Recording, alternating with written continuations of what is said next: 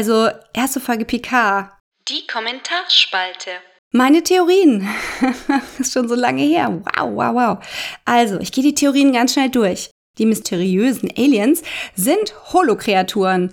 Es wurde nämlich gesagt, dass sie immer andere Gesichter tragen und die Waffen, die benutzt wurden, um sie zu bekämpfen oder zu zerstören, haben auch eine besondere Signatur hinterlassen. Ja, Beverlys Sohn. Ich würde sagen, er ist eventuell auch ein Hologramm oder künstlich befruchtet mit DNA von Picard oder ihrem verstorbenen Ehemann. Das ist die Frage. Also in den Credits sehen wir ja, dass verschiedene Gehirnareale da beleuchtet werden und wir sehen DNA-Sequencer und dass die Safety Controls vom Holo aus sind. Also würde ich halt mal davon ausgehen, dass da etwas passiert ist, wegen dem Beverly wirklich den Kontakt abbrechen würde.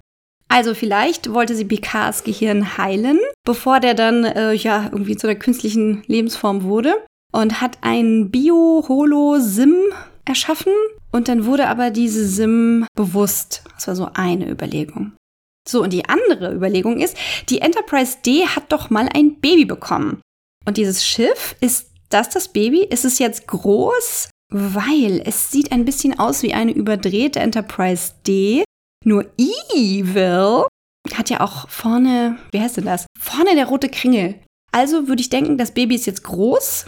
Ja, das ist das Baby. Und was halt total insane wäre, wäre, äh, wir haben Holo Moriarty als Captain und der will Beverlys Sohn haben, weil er eben eine, einer von den Holos ist und irgendwie nicht zu den Menschen gehört. Und irgendwie aus irgendwelchen Gründen wollen sie die Menschen vernichten.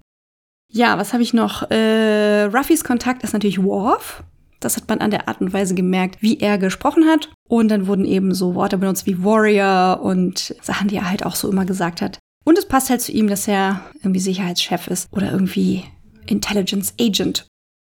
Und meine Prognose, Captain Shaw macht's nicht lang. Aber wir werden noch mit ihm mitfühlen, weil er wurde uns halt erstmal als echter Stinkstiefel präsentiert und dementsprechend sollen wir dann mitfühlen, wenn er getötet wird. Ja, also, ich bin gespannt, worauf es hinausläuft. Was meint ihr so?